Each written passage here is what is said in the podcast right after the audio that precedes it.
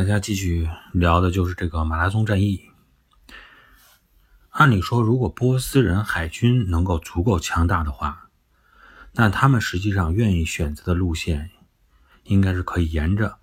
海岸线直接南下，然后直接去攻击雅典城。不过，波斯人的海军确实相对于这个雅典的海军来说，力量薄弱了很多，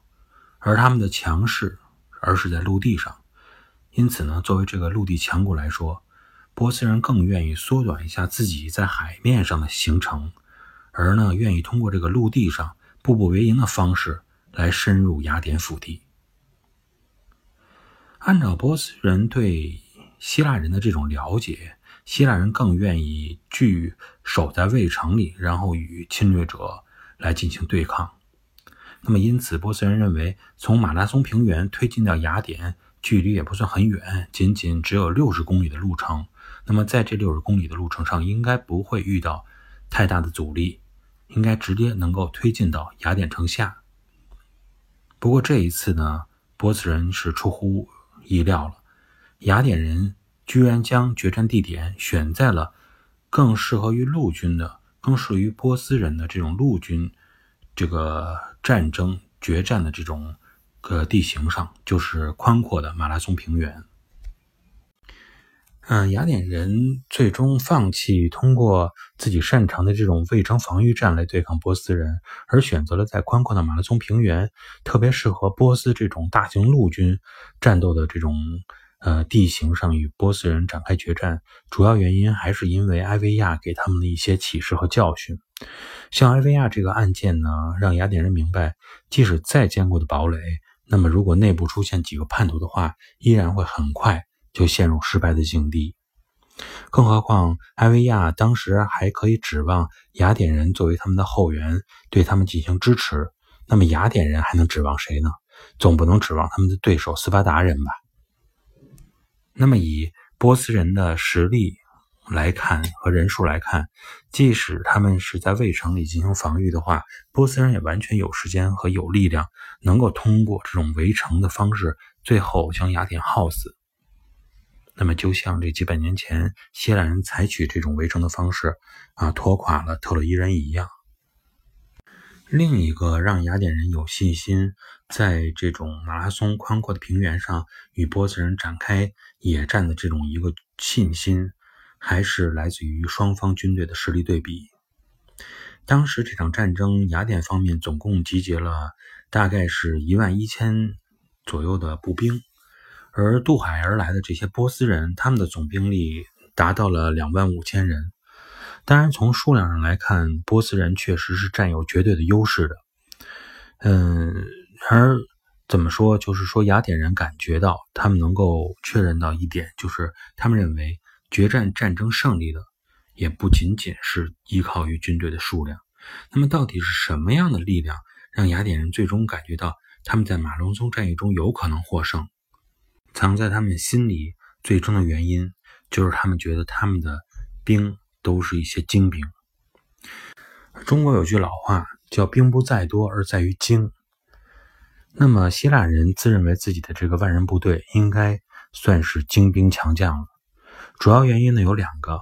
当时希腊人自己分析，第一呢就是希腊本身是城邦林立的，那么这一次呢，实际上波斯人的进攻，希腊人都应该感觉到，如果波斯人胜利了以后，他们将失去自己的家园，因此他们这个感觉都是为了求自保而进行战斗。虽然本身希腊的军队并不像斯巴达那种啊，把国家变成军营的那种训练方式那么变态啊，训练出的。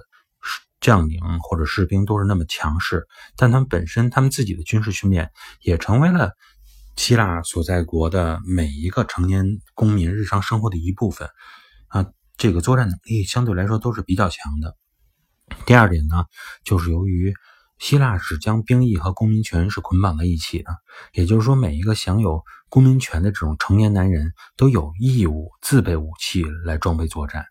那么，抛开本身的。呃，第一个观点就是第一个原因，主观能动性不谈，单从技术层面上来看，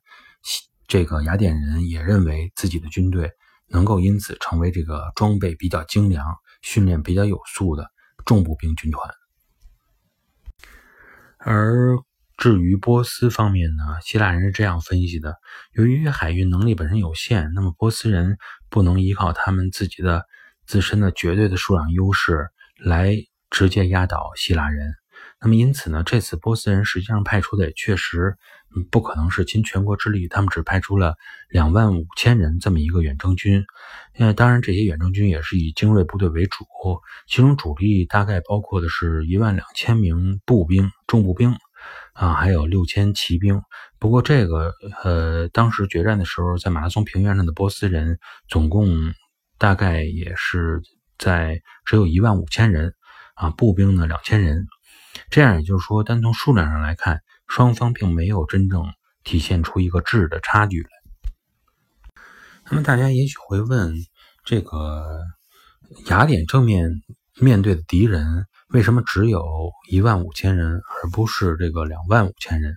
那么因为当时在攻占了埃维亚以后，波斯人是属于信心大增，他们呢当时决定让一万人的攻城部队。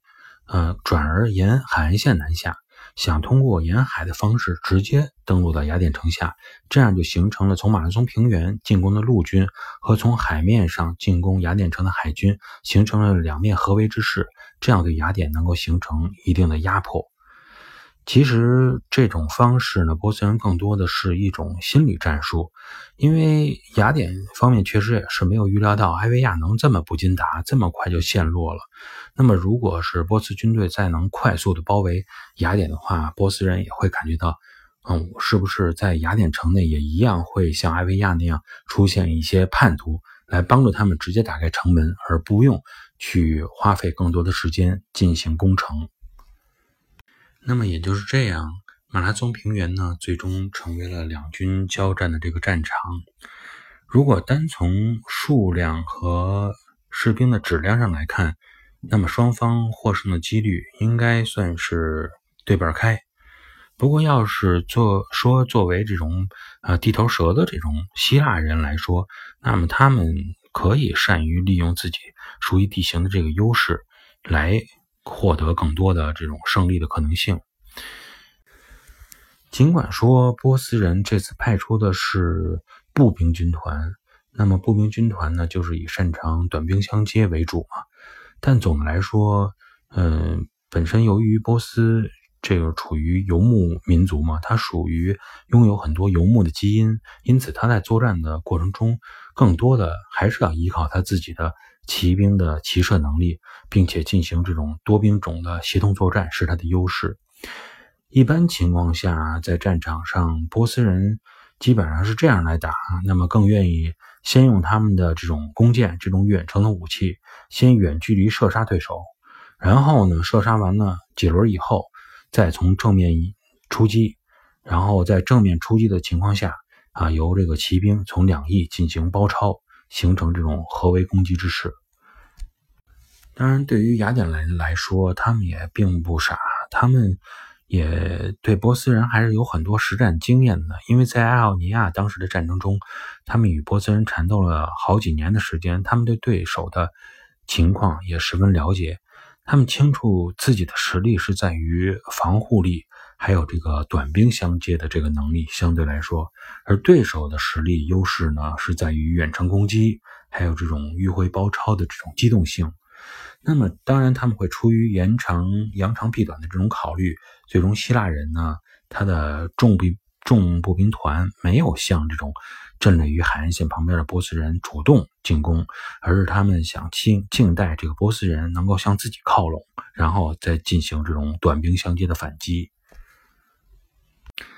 雅典人之所以采取这种，呃，以守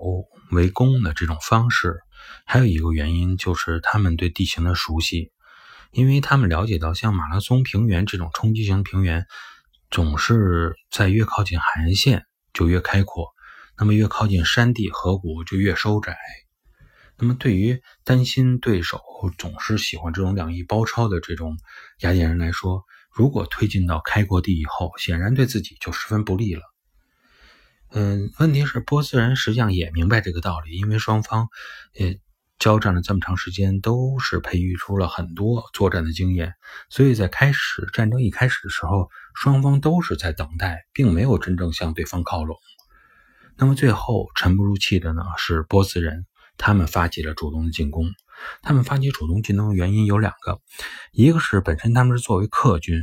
啊，他们战场不是主战场，是在对方的战场上，他们心理上来说就本身更希望能够赶紧速战速决，因为拖长了以后对于他们来说是不利的。第二个原因呢，是波斯人发现了一个雅典人的致命错误，嗯，雅典人虽然已经尽力拉长了这种阵线了，阵线拉得越长，当然意味着这种。呃，防御力相对来说更加薄弱一些。关键问题是，他们的阵线最后没有连接到山地上。他们发现，那么换句话说呢，既然没有连接到山地上，那么波斯人的就有这个机会从雅典人的两翼啊进行这种骑兵的迂回，这样来对雅典人形成两翼的包抄。但当雅这个波斯军队最终发起进攻，离雅典人越来越近的时候，他们发现自己犯了一个重大的错误。这个错误究竟是什么？我们下一节再跟朋友们来继续讨论。谢谢大家。Thank you.